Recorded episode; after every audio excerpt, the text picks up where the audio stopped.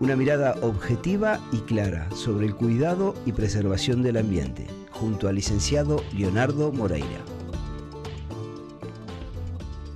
42 minutos pasan de las 5 de la tarde en todo el territorio nacional y hoy es el lunes y como lo habíamos anunciado el lunes pasado es el día de la columna de Leonardo Moreira, como decía el pique que puso Andrés ahí, Leonardo, bienvenido luego de este temporal.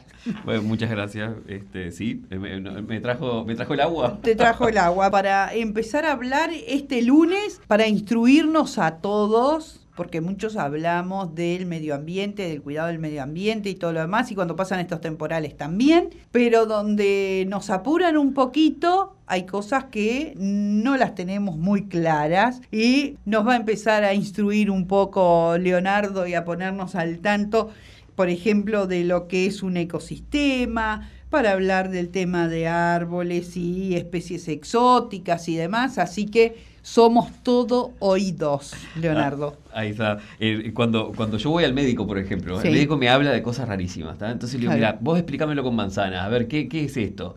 Porque claro, uno sabe de su métier, ¿no? Claro. Vos sabes de radio, me, empezás a, preguntar a mí qué, qué son estas cosas que yo estoy viendo acá y no tengo idea. ¿Ah? Y si me lo sabes explicar desde el punto de vista de tu experiencia y todo, tampoco voy a tener idea. Ahora tú me decís, mira, esto es un micrófono y es para que te escuchen en su casa, listo, ya lo entendí.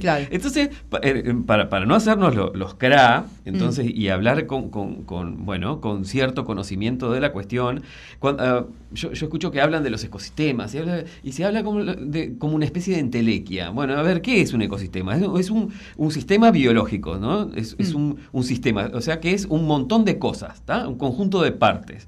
Eh, entonces, por ejemplo, el, humedal del arroyo Maldonado es un ecosistema. ¿Por qué? Porque ahí habitan diferentes especies vegetales, diferentes especies animales, eh, aves, roedores, anfibios, peces. Y existe cierto equilibrio entre las partes. O sea, eh, hay un un ave que come roedores, por ejemplo, hay este, un, pez que come un pez más chico, hay una gaviota cangrejera que come cangrejos, y bueno, y ahí eh, ese ambiente se encuentra en, una, dinámica, en un movimiento, eh, quiere decir que ese ambiente está vivo, ¿verdad? Porque, bueno, hay, hay, pequeños organismos que satisfacen las necesidades de otros, y, bueno, y ahí se va, este, se va formando un ecosistema. El, ecosistema puede tener eh, muchos tamaños, puede, puede tener sub ecosistema, o sea, como que existe un gran ecosistema humedal, pero también hay otro ecosistema más pequeño que es el de los pajonales. Por ejemplo, en los pajonales viven, eh, insisto, pequeños roedores, viven algunos, algunas aves de, porte pequeño, eh, hay bacterias, hay, eh, bueno, cuando sube el agua se generan también ciertos,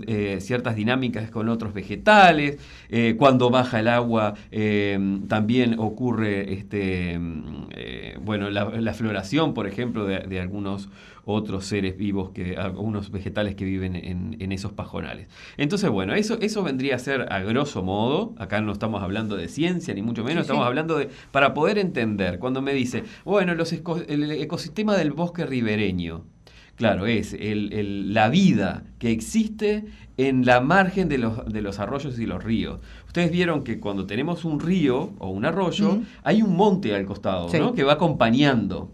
Ese monte o bosque, como lo queramos llamar, eh, tiene una función, una función ecológica, eh, tiene una función, por ejemplo, para mantener la, margen del arroyo y que no se empiece a erosionar y, que se empiece a ensanchar, ¿verdad? Entonces ahí lo que hace es una especie de freno. Eh, es una barrera. Una barrera, ahí está, que no, solo impide que, la, que, la, margen no se ensanche, sino también en, en crecidas, es, ese bosque ribereño lo que hace es este, mm, eh, frenar la velocidad del agua. Porque imagínate que el agua, que es una cosa imponente. Imparable. Eh, vos viste las imágenes de las inundaciones en Europa. Sí. Eh, arrasa con lo que ven. Veías los autos que parecían de papel. Sí, las casas enteras. arrancadas de cuajo. Ahí está. Bueno, la fuerza del agua es infinita. Entonces, bueno, el, el bosque ribereño lo que hace también es frenar. En ese bosque ribereño existe una variedad de vegetales enorme. O sea, no es un monocultivo. No, es este, el, ligustro eh, que, existe en muchos este, márgenes de los arroyos y ríos del Uruguay, porque es una especie exótica invasora que ingresó al país hmm. para, para satisfacer las necesidades estéticas de los jardines. Viste que el ligustro es una, especie que crece muy rápido, es vistosa, se la puede podar, le puedes hacer setos de ligustro, o sea, puedes hacer como muros cortados bien. He visto eh, formas no solamente en muros, sino canastitos. Exacto, se le puede dar una, la forma que tú quieras. Bueno, esa especie es muy invasora. ¿Por qué es invasora? Bueno, primero porque no, es del, sitio, por eso le decimos que es exótica, no, es del país, es exótica. Es invasora porque avanza, avanza, avanza, y al no tener el depredador natural, eh, porque ¿por qué existen ciertos equilibrios en la naturaleza entre los vegetales y los animales? Porque existen este, depredadores naturales, o sea, eh, hay determinado animal, pero bueno, hay otro más grande o más chico que, se lo come, eh, bueno, y eso hace cierto equilibrio en la naturaleza. Cuando uno trae una especie del exterior que no tiene su depredador, o sea, lo que hace es proliferar y prolifere, para, para, mejor tiene una semilla muy, muy agradable para las aves, lo cual este, la comen y después en las deposiciones eh, este, el, vegetal sigue avanzando.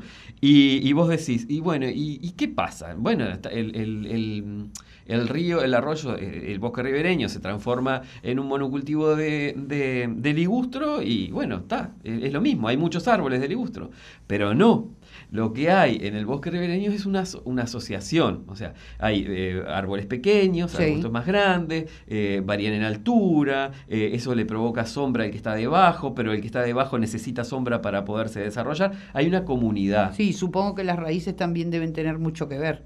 Las raíces tienen mucho que ver porque hay diferentes formas de raíces. En, el conjunto de esa maraña de raíces, lo que hace es afirmar el sustrato, o sea, afirma la tierra. el, el agua pasa va, va a ir este, lavando un poco la materia orgánica, pero las raíces eh, en definitiva lo que hacen es eh, mantenerla firme.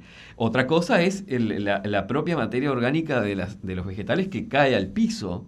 Eso se transforma luego en suelo, paulatinamente, eh, debido a la putrefacción de la propia este, frutos, hojas, ramas que puedan llegar a caer, y se va formando una cuestión que se llama mantillo, es una especie de tierrita muy rica, mm. este, que está prohibida venderla, no la compren, ¿eh? ni vayan por ahí a, juntar mantillo.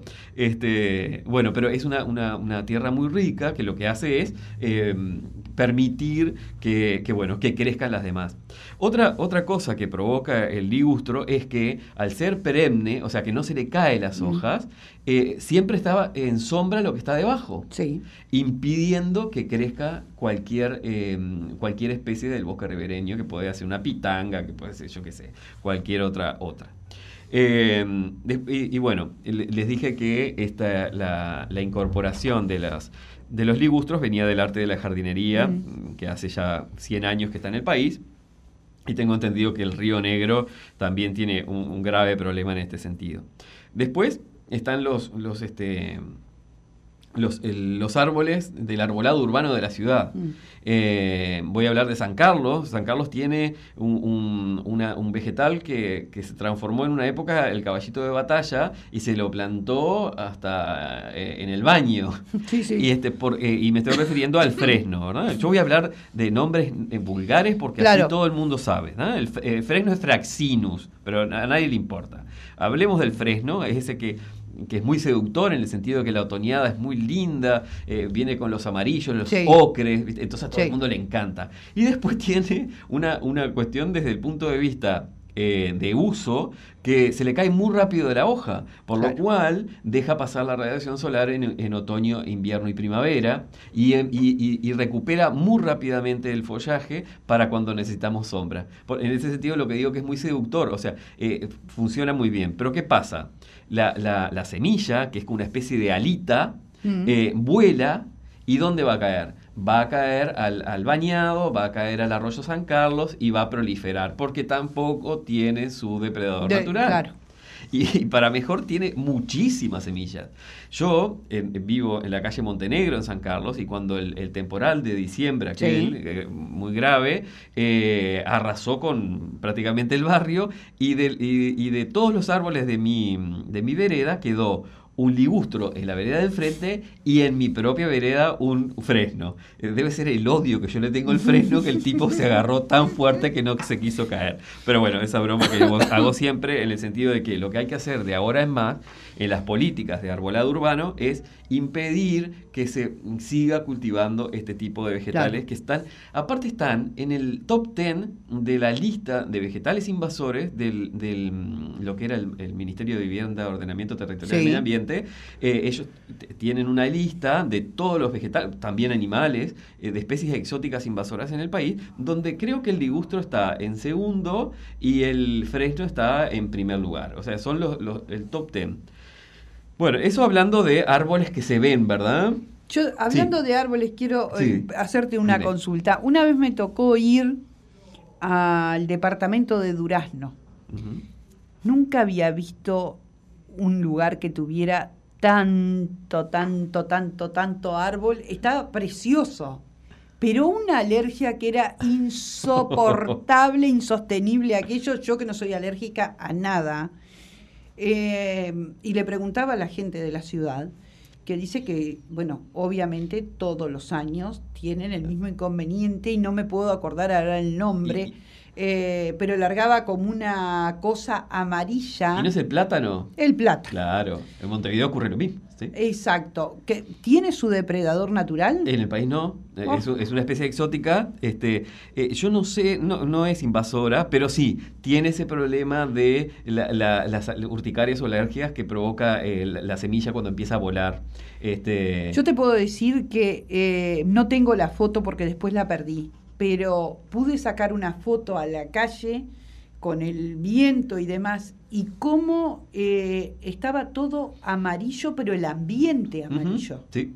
Sí, porque son como flechitas, eh, como, como, con un plumerito, y claro, están diseñadas para volar. Claro. Eh, la naturaleza es sabia hay unas semillas que vuelan y son como una especie de helicóptero. Eh, bueno, estas sámaras del, del, fresno, esa semillita del fresno, es como una especie de alita que cuando cae, cae como un, como un tirabuzón, como si fuera una, hélice. Eh, bueno, vos hablaste de los plátanos también, eh, que te, te llevan a tener alergias y bueno, de cierta incomodidad. Si bien eh, la, alergia la vas a tener un mes, 15, eh, 20 días, que es el momento donde se, mm. se, esparce, pero bueno, eh, nada, incluso los, los este, plátanos en el país ya tienen sus años de, cultivado, sería el momento también de irlos reponiendo, hablando de Montevideo, más aún la ciudad de Montevideo que ha tenido muchos... Este, mm, muchos arreglos en la vía pública, cuando uno eh, ve que eh, viene Antel y hace el, zanjado, después viene UTE y hace el zanjado, después viene OCE y hace... Y cada vez que interviene un ente del Estado en la vereda, lo que hace es podar la raíz del, árbol. Entonces después nos, quejamos cuando los árboles se caen y provocan daños. Pero claro, el daño se lo hiciste vos primero porque no hubo una gestión de, cómo llevar adelante ese tipo de procedimientos. Eh, la, ciudad tiene sus años, mm. eh, primero eh, se plantaron los árboles y después se hizo el extendido de todo. Entonces hay que pensar muy bien en los barrios nuevos. Claro. para no caer en esto. Eh, hay, que, hay, que, hay que ver em, por dónde va a ir el, el, tendido de los servicios. Los servicios, para ver de qué manera eh, se puede contribuir, porque la ciudad tiene que tener árboles, eso es, es, cantado. Porque yo soy de las personas que piensa que la ciudad hay que pensarla desde el peatón. Eh, porque, bien, estás muy cómodo en verano en, tu auto con el aire acondicionado, pero la ciudad se hace para caminar. Mm. Eh, es una, razón obvia del mercado también. Si vos tenés un negocio, a no ser que sea el, lugar de comer hamburguesas que lo comes desde el auto, mm. te tenés que bajar el auto para comprar. Sí. Entonces, mm, eh, yo no sé el, toldo ese que le quieren poner a la peatonal Sarandí. Exacto. ¿Por qué no le plantan árboles y se dejan de embromar? Claro. ¿No? Eh, sí, yo he ido, a mí me ha tocado ir por ciudades donde está arbolado y, es un placer, ¿no? Y, es un toldo natural. Claro. Este, no es nada de plástico. Y que la sombra que te provee es una sombra agradable. Claro. Tú cuando pones un toldo, lo, que, lo que te mm, impide la radiación solar es una tela. En cuanto si tenés un árbol con follaje, son muchas telas las que te van a, permitir que la radiación llegue eh, muy baja a la vereda, digamos.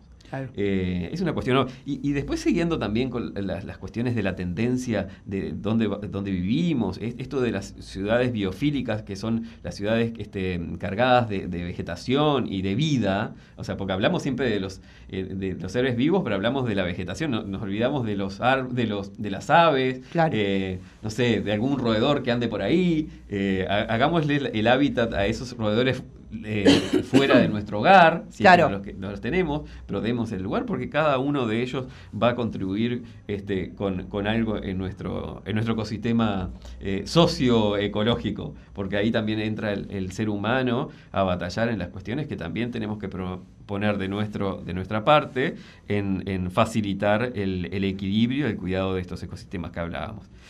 Así que. Eh, Leonardo, ya estamos. 18 en punto. 18 en punto. Yo me quedaría. Mira, viste que ahora se ha puesto, no sé si de moda, si es la palabra, pero el tema de los podcasts ah, está funcionando muy bien, están haciendo punta de lanza.